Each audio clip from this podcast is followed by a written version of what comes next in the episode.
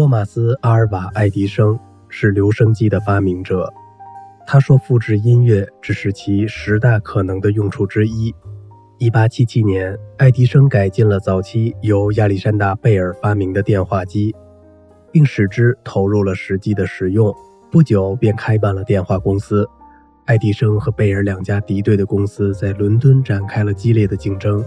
而在改良电话机的过程中，发现传话筒里的模板随说话声音而震动。他找到了一根针，竖立在模板上，用手轻轻按着上端，然后对模板讲话。声音的快慢高低能使短针相应产生不同变化的震动。爱迪生为此画出草图，让助手制作出机器。在经过多次改造，第一台留声机诞生了。爱迪生回忆，二十年前会说话的机器尚前途未卜之时，有人会送新录的唱片让我批准。我听过以后就会标上好、不错或者差来分类。